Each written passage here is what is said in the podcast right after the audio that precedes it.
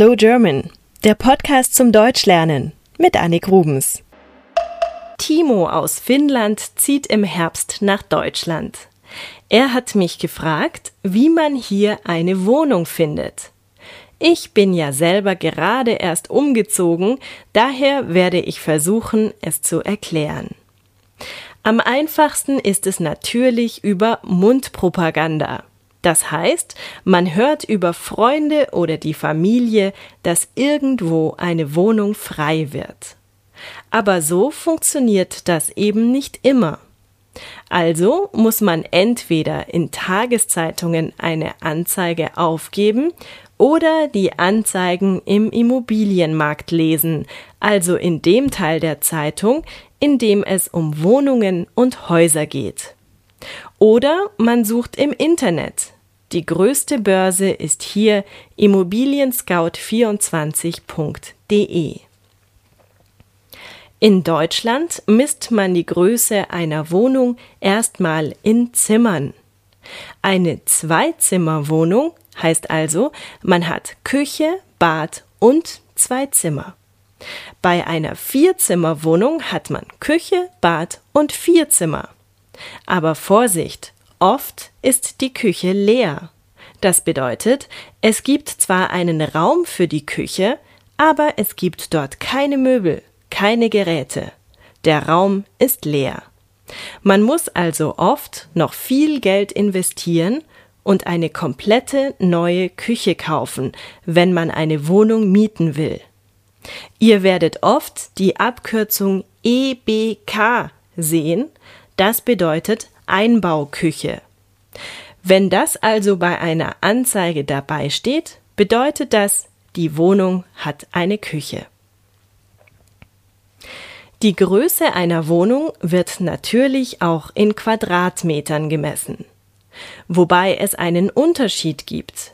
Wenn zum Beispiel ein großer Balkon oder eine Terrasse dabei sind, dann werden diese Flächen nicht ganz mitgezählt. Wer also 30 Quadratmeter Terrasse hat, bei dem wird das als 15 Quadratmeter Nutzfläche berechnet. Kompliziert, oder?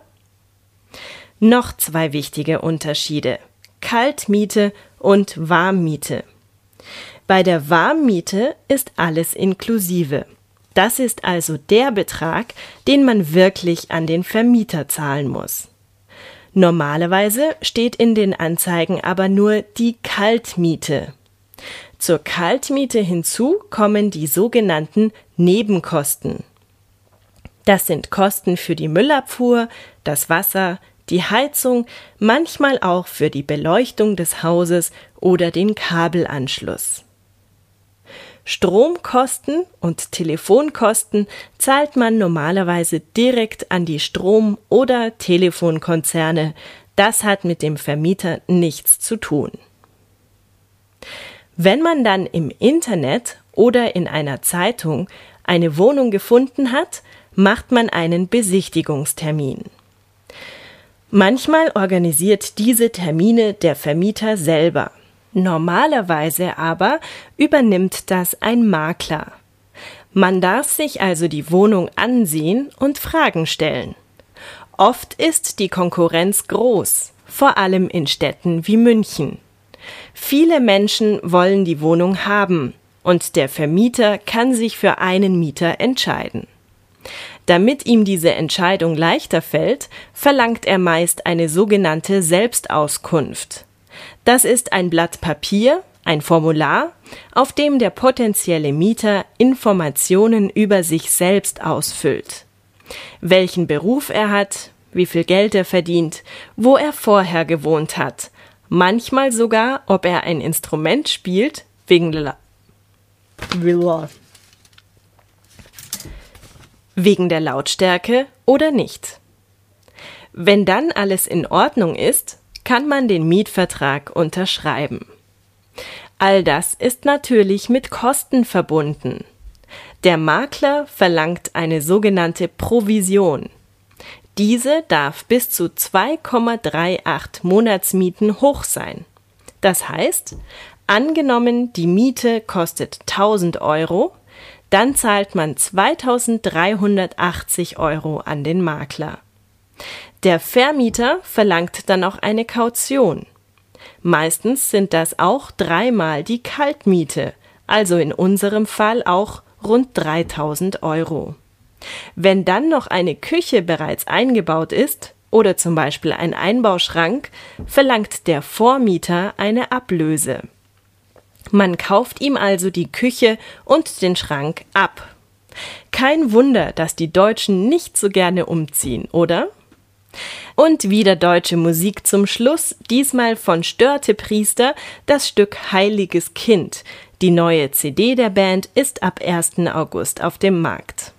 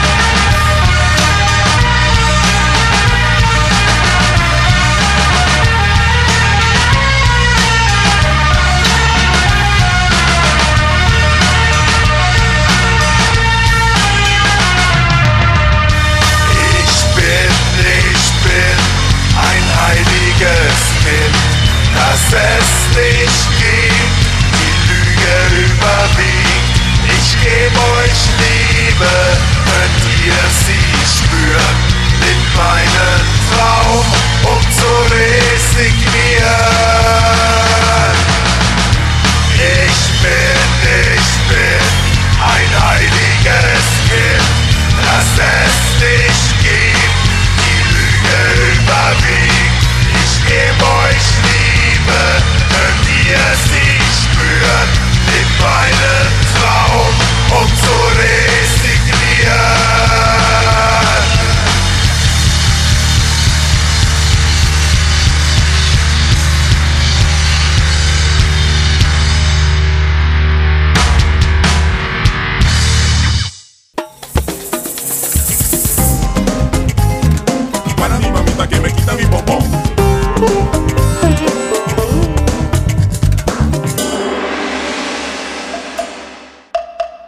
Slow German ist ein privater Podcast. Ihr könnt die Texte zu jeder Folge auf der Internetseite slowgerman.com nachlesen. Der Text erscheint auch auf eurem iPod. Ich freue mich, wenn ihr mir im Internet einen kurzen Kommentar hinterlasst. Oder schreibt mir eine E-Mail an podcast at slowgerman.com. Ihr könnt mich auch gerne auf Twitter verfolgen oder per Skype. Mein Name dort ist Annik Rubens. A-N-N-I-K R-U-B-E-N-S. Wenn ihr schon ein bisschen besser Deutsch sprecht oder versteht, dann empfehle ich euch meinen deutschen Podcast Schlaflos in München. Zu finden auf schlaflosinmünchen.com. Wenn ihr mehr deutsche und internationale Podcasts sucht, ich empfehle einige auf 99podcasts.de. Deutsche Musik, Filme und Bücher findet ihr auf slowgerman.com. Bis zum nächsten Mal.